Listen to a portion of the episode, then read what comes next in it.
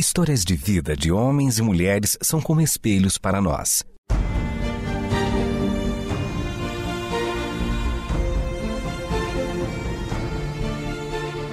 Convidamos você para entrar nas páginas do livro que conta a história do Deus que entrou em nossas histórias. Ouça sobre pessoas que viveram os mesmos conflitos que você e eu enfrentamos e que em Deus encontraram sentido da vida. A partir de agora, você está diante do Espelho na Janela.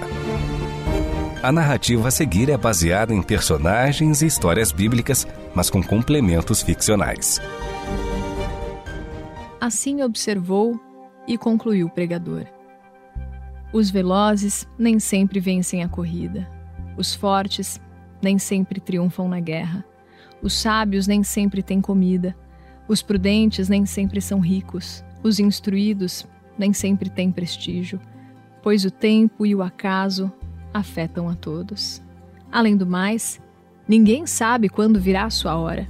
Assim como os peixes são apanhados numa rede fatal e os pássaros são pegos numa armadilha, também os homens são enredados pelos tempos de desgraça que caem inesperadamente sobre eles. É com essas palavras em mente que eu quero lhe contar a história de um homem chamado Estevão. Ele é um desses que viveram entre nós e, quando a sua morte chegou de forma tão furtiva, colocou as pessoas diante das palavras indigestas, porém preciosas, do pregador. Acontecem coisas que não fazem o menor sentido. Pouco tempo antes de Estevão ser levado a julgamento, os discípulos e as discípulas de Jesus o escolheram, juntamente com outros cinco homens, para uma função de liderança entre eles. Cabia aos sete a administração do alimento para que este fosse distribuído com justiça entre todos. A vida desses homens era de bom testemunho, eram sábios e cheios de fé e do Espírito Santo de Deus. Todos confiavam neles. Com a administração justa dos bens do grupo de seguidores de Jesus, os apóstolos se dedicaram totalmente à pregação do Evangelho e à oração. Esse grupo de discípulos de Jesus começou a crescer e atrair a atenção das pessoas, pois nunca aquele povo havia visto uma comunidade tão unida, comprometida e que vivia para fazer o bem. Era por causa desse testemunho que as pessoas criam na mensagem que eles pregavam. Sua unidade, fruto do amor mútuo que regia aqueles relacionamentos, era prova de que as palavras que Jesus havia dito a eles eram mais sólidas do que o chão sob os pés deles. Amem-se uns aos outros, como eu os amei. Vocês devem amar uns aos outros. Com isso, todos saberão que vocês são meus discípulos, se amarem uns aos outros. Porque aqueles discípulos viviam em amor mútuo, é que o povo começou a crer na mensagem que eles pregavam. E então, muitos se entregaram a Jesus Cristo e passaram a integrar a comunidade dos discípulos, incluindo um bom número de sacerdotes. E assim são as coisas do amor que Jesus trouxe ao mundo. Não é como o amor que nós conhecemos e praticamos. Os dias de amores interesseiros iam ficando para trás na vida de quem conhecia Jesus, e agora somente o amor do Cristo permanecia neles amor que se entrega, doa, reparte, amor que não busca nada para si. Não há interesses pessoais nesse amor, apenas a entrega de tudo de si para o outro. Nesse amor há paciência e bondade, jamais inveja, vanglória e orgulho. Quem ama assim nunca maltrata, não vive irado e não guarda rancor contra quem ofende. É um amor que não pode se alegrar com a injustiça, muito menos quando a injustiça é em benefício próprio. Esse amor se entrelaça com a verdade e nessa união há alegria e sentido para viver. Esse amor sofre, crê, espera, suporta. Ele faz com que o sofrimento tenha sentido, fortaleça a fé, solidifica a esperança e dá força para que a fé e a esperança nunca esmoreçam. Estevão vivia esse amor tão concreto e por causa disso ele realizava obras maravilhosas entre o povo. Suas ações e palavras eram sinais da graça de Deus entre eles.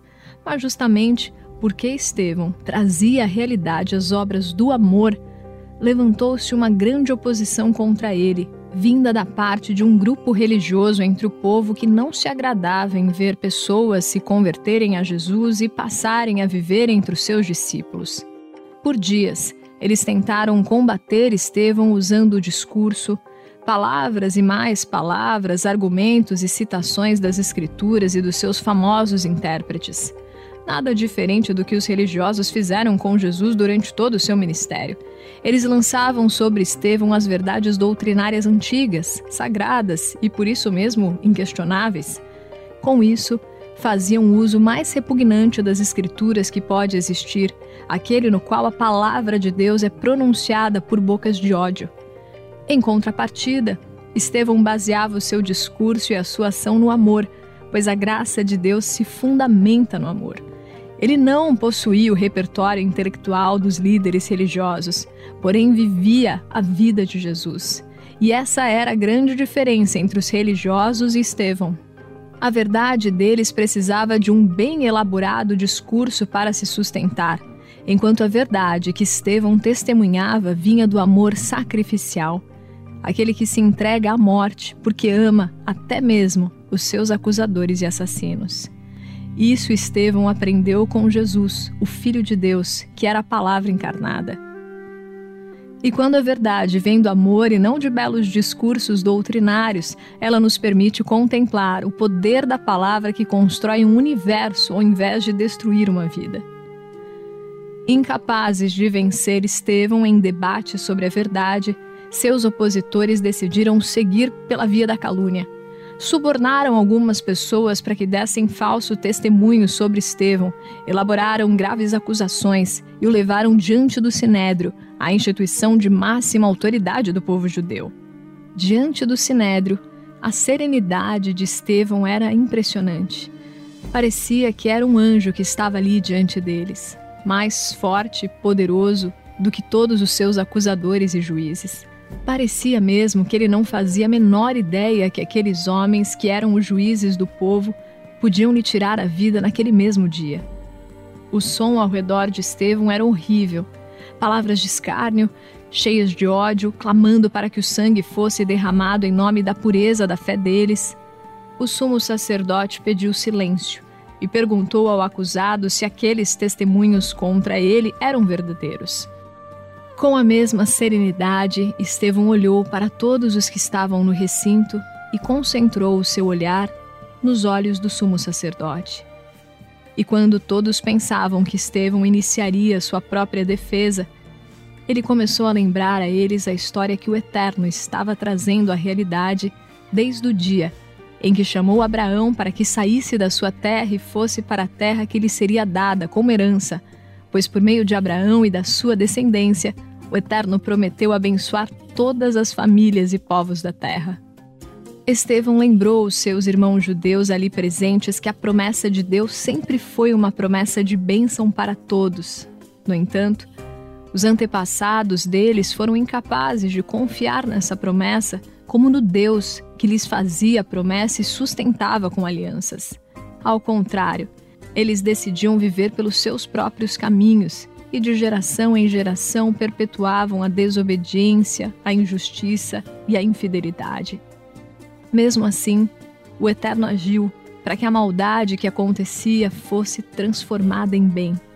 Mas não tinha jeito, pois um padrão se estabelecia entre eles. Os enviados do Eterno eram rejeitados pelo povo.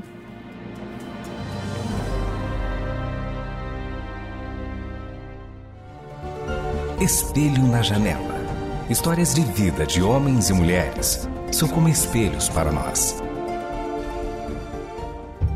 Todos no sinédrio olhavam firmemente para Estevão, atentos a cada palavra, buscando encontrar um único deslize em seu discurso para que pudessem matá-lo pelo crime de blasfêmia.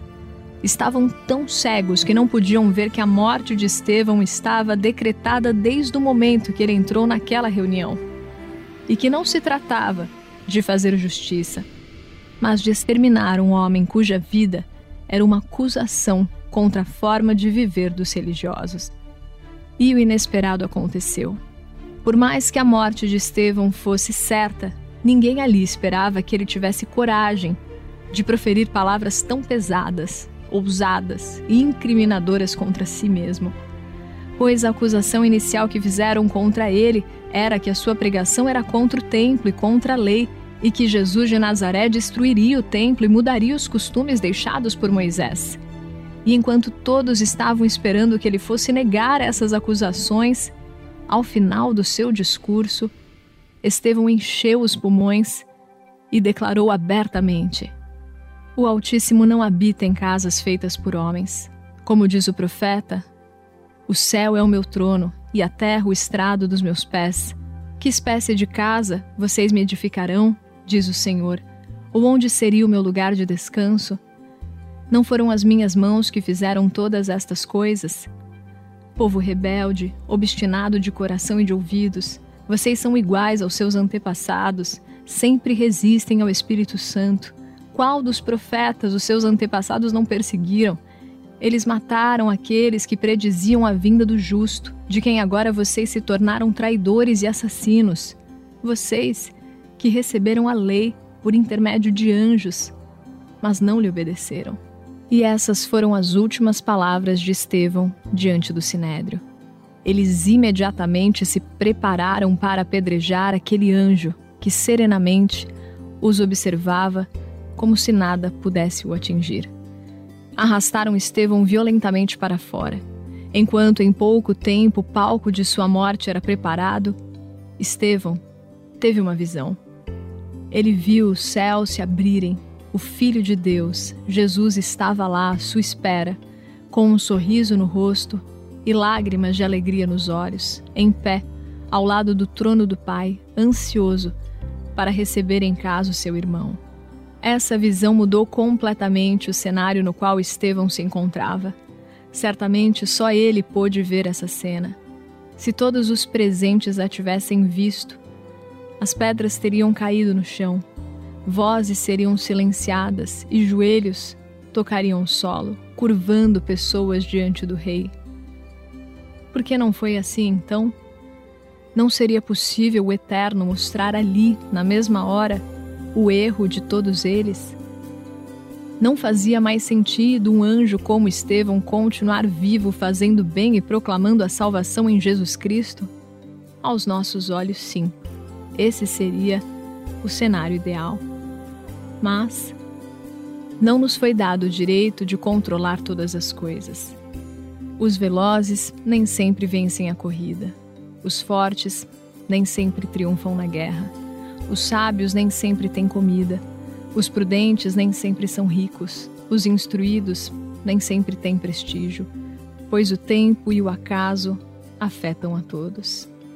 Nem tudo faz sentido quando olhamos para a história querendo que a nossa história pessoal dê sentido à grande história do Eterno. Não se trata de questionar o porquê de certos eventos não terem sentido. Se não mudarmos a nossa perspectiva, continuaremos a viver numa história sem sentido. Fé e esperança nos auxiliam a viver de uma outra forma, enxergar o mundo com outros olhos e a história do Eterno é que passa a dar sentido para a nossa história. É desse olhar que vem a serenidade do mártir. As pedras começavam a ferir gravemente Estevão. Violência e ódio, expressões de corações fechados para a beleza da graça de Deus.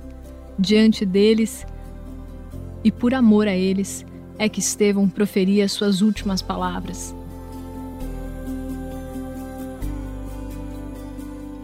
Senhor Jesus, recebe o meu espírito. Então caiu de joelhos e bradou: Senhor, não os consideres culpados deste pecado. E tendo dito isso, adormeceu. Esses foram os últimos momentos de Estevão. Essas foram as suas últimas palavras. Uma repetição do momento derradeiro de Jesus na cruz, quando entregou o seu espírito nas mãos do Pai e orou em favor dos seus assassinos. Mas assim como Jesus, cuja morte não foi o fim, mas a semente que haveria de germinar e trazer à história uma nova realidade, a morte de Estevão também seria o início de uma história incrivelmente linda que o Eterno haveria de escrever.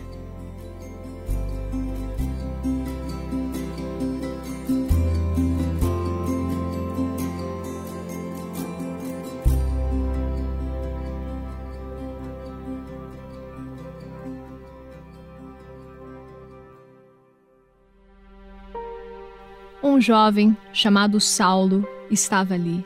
Ouviu cada palavra de Estevão. Odiou aquele discípulo de Jesus e desejou a sua morte. Cuidou das vestes dos homens que o apedrejaram. Aquele jovem estava com os seus dias de ódio contados e a sua história seria radicalmente transformada. Mas é claro, ele ainda não sabia. E essa é uma outra história.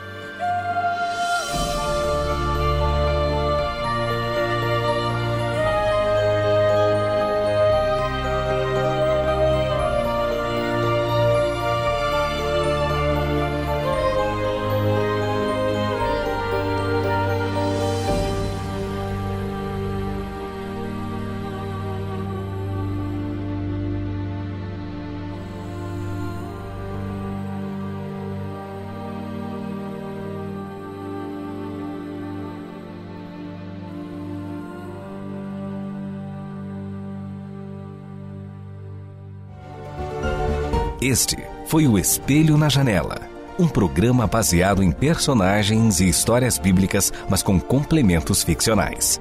Escrito e produzido por Renata Borjato e Israel Mazacorati. Realização Transmundial.